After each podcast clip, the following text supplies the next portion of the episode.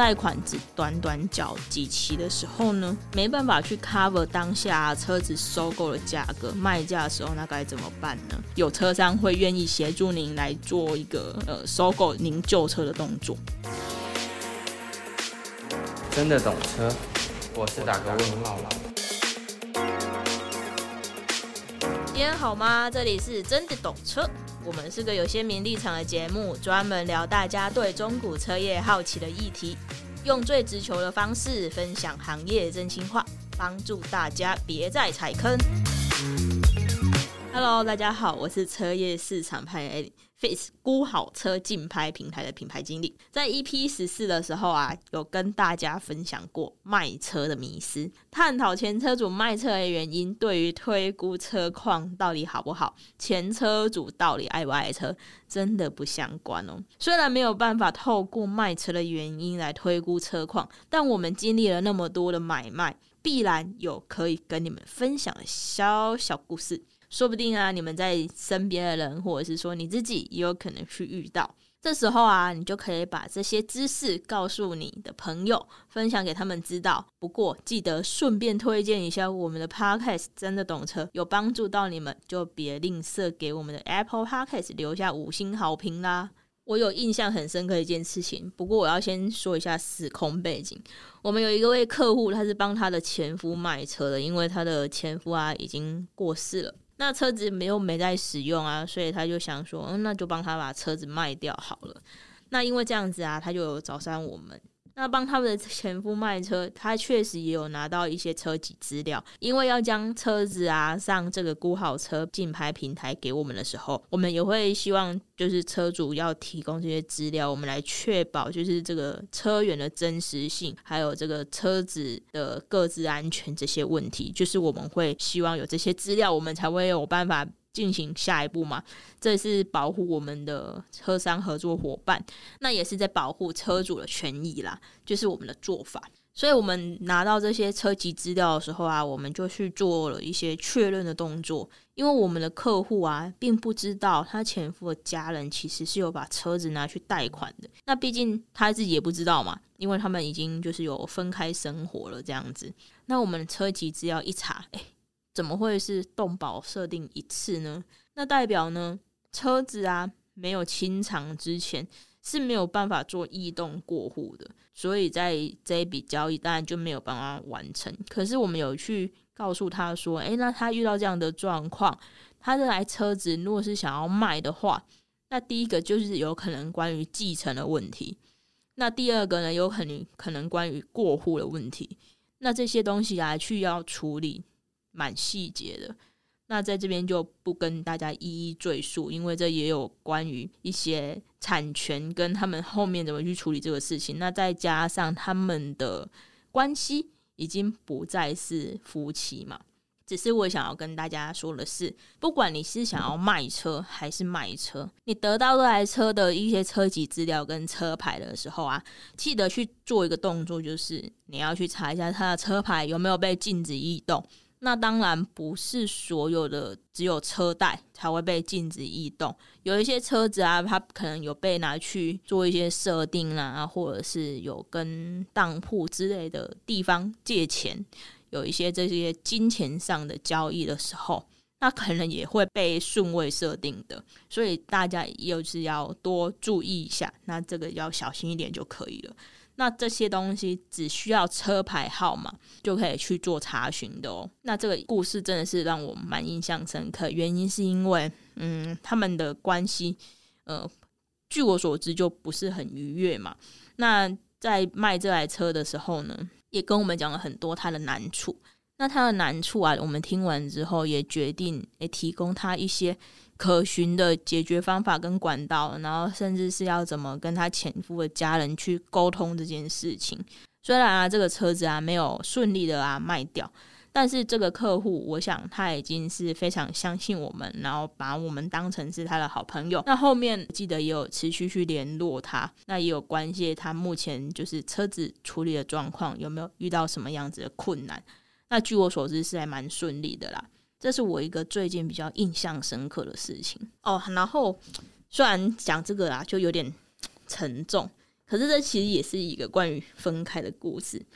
嗯，说到底，其实也是属于情侣之间的感情纠纷呐。嗯，有时候啊，两个人在一起说好一起买一台车子要一起开，那可以一起出去甜甜蜜蜜，诶，也创造了好多回忆。但是关系不在的时候呢，怎么办？这台车子该怎么办呢？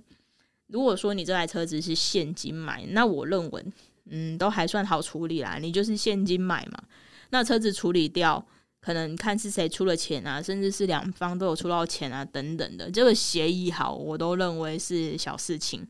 那问题就是，那如果车子说是有贷款的状况下，你贷款只短短缴几期的时候呢，没办法去 cover 当下车子收购的价格，卖价的时候，那该怎么办呢？这时候车主也只能怎样？只能拿出钱来，然后车车子才能顺利处理掉了。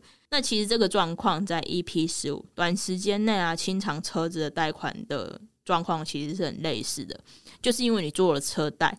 但是你的持有车子其实是不够久的，所以变成你的短期内你要去结清，你不论你会有车价没有办法 cover 的问题，你还会有一个承担，比如说违约金，或者是说起诉你跟贷款公司那边缴的不足的问题哦。毕竟贷款公司他拿了好几十万、百万出来借你买车，那你短期清偿。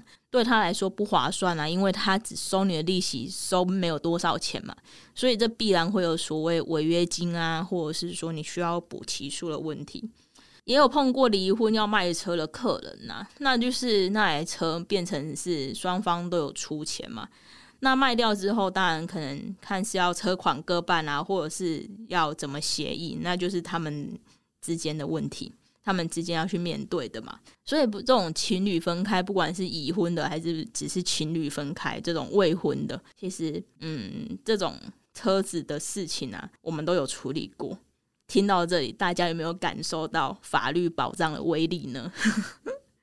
好，那讲到这个事情呢、我讲到贷款嘛，那讲到贷款，我又想到一个，就是车主啊，他就是被做一个。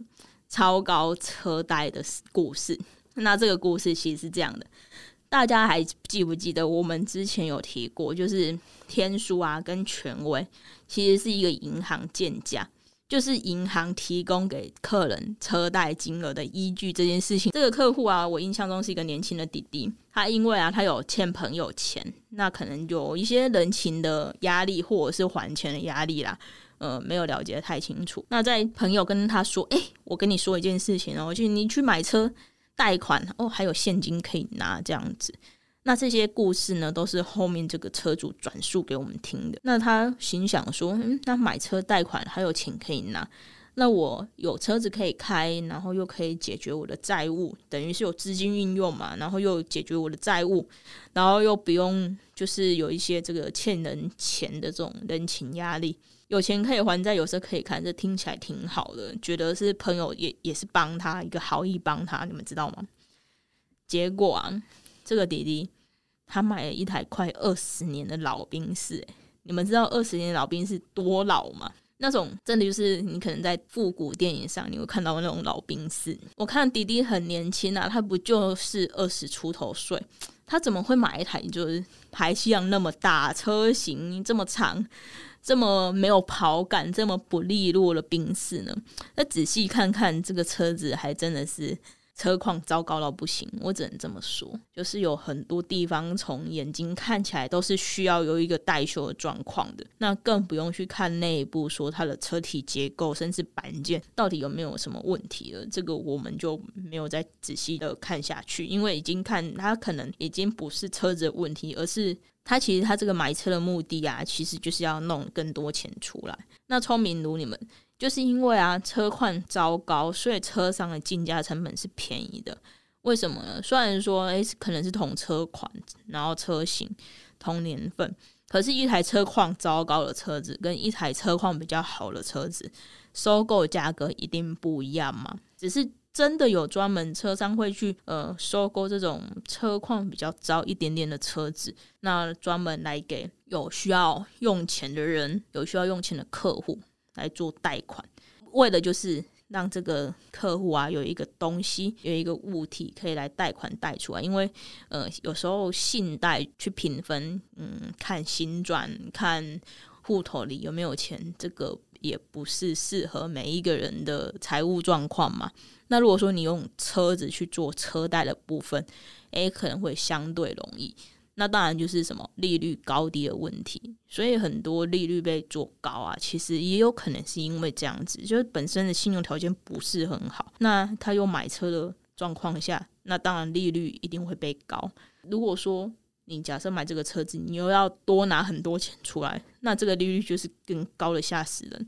对银行来说，他们就是风险控管为第一嘛。那如果这个客人啊是属于高风险客户，那他们相对的给客人的利率一定不会低到哪里去。这个弟弟他那么年轻，买了一台老兵式，车况又这么糟糕，哦，一问之下才知道，哦，原来就是这个被朋友怂恿的啦。他被朋友怂恿说，你贷款买车，那买完车子之后呢，你就有多余的钱可以去清偿你的欠朋友的债务，这样子。那哪知道啊，这台车买回去不但不能开长途，因为实在是常常坏掉，然后这种老兵士啊，他去。维修的这个费用啊，其实也不会低到哪里去。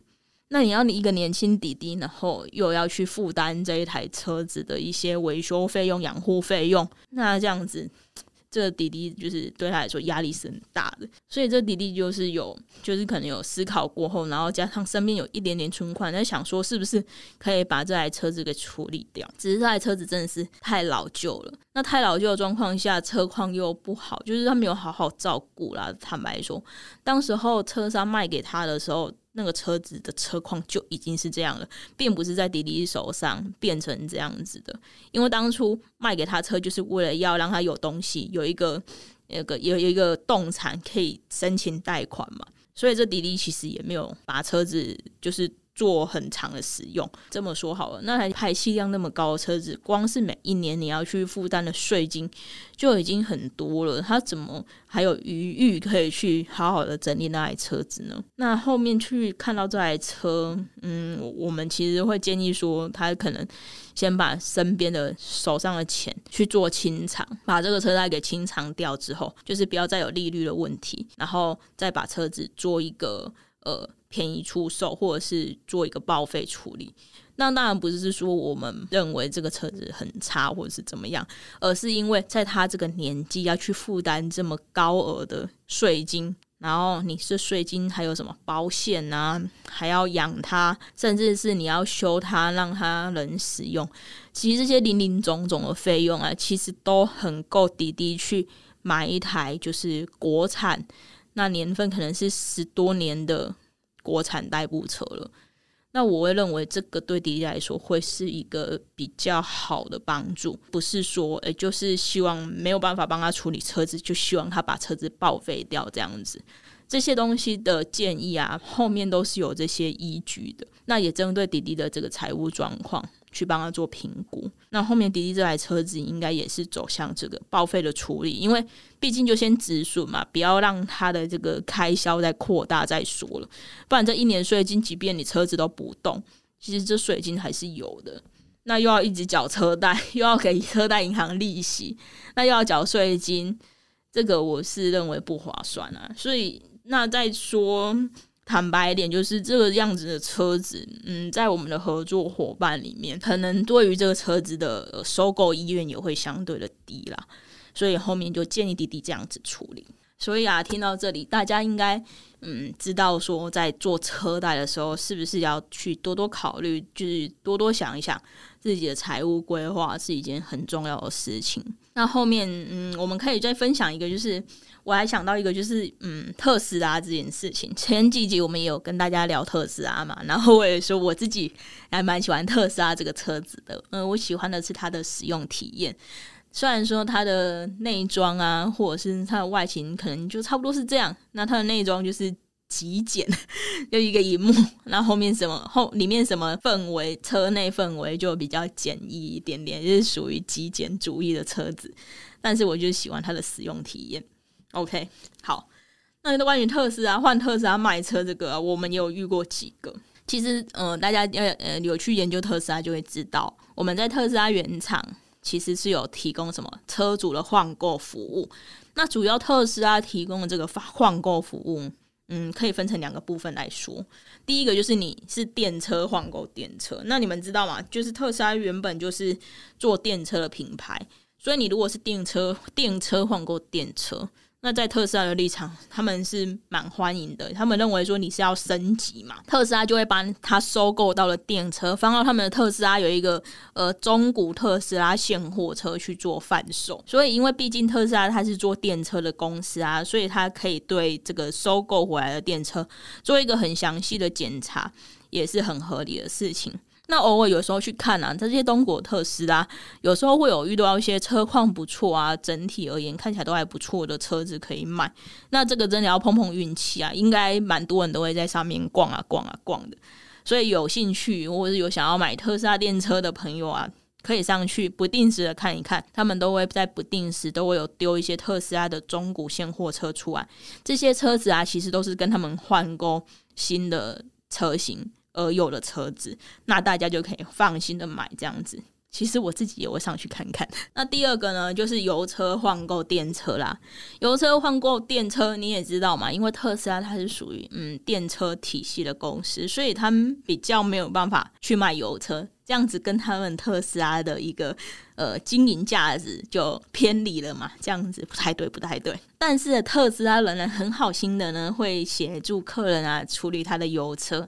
那他们的处理方式就是说，当你有一个油车想要去换购特斯拉的车子的时候，他们会将你的油车资讯 pass 给一些他们配合的车商来做协助收购。那你的这个收购这些金额啊，到时候就是会有特斯拉那边去做一个折抵车价的动作，这样子。所以在特斯拉这边换购会相对简单一点点啊。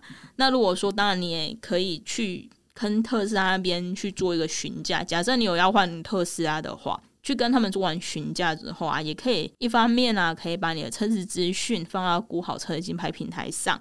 那也许呃，估好车的竞拍平台有车商会愿意协助您来做一个呃收购您旧车的动作。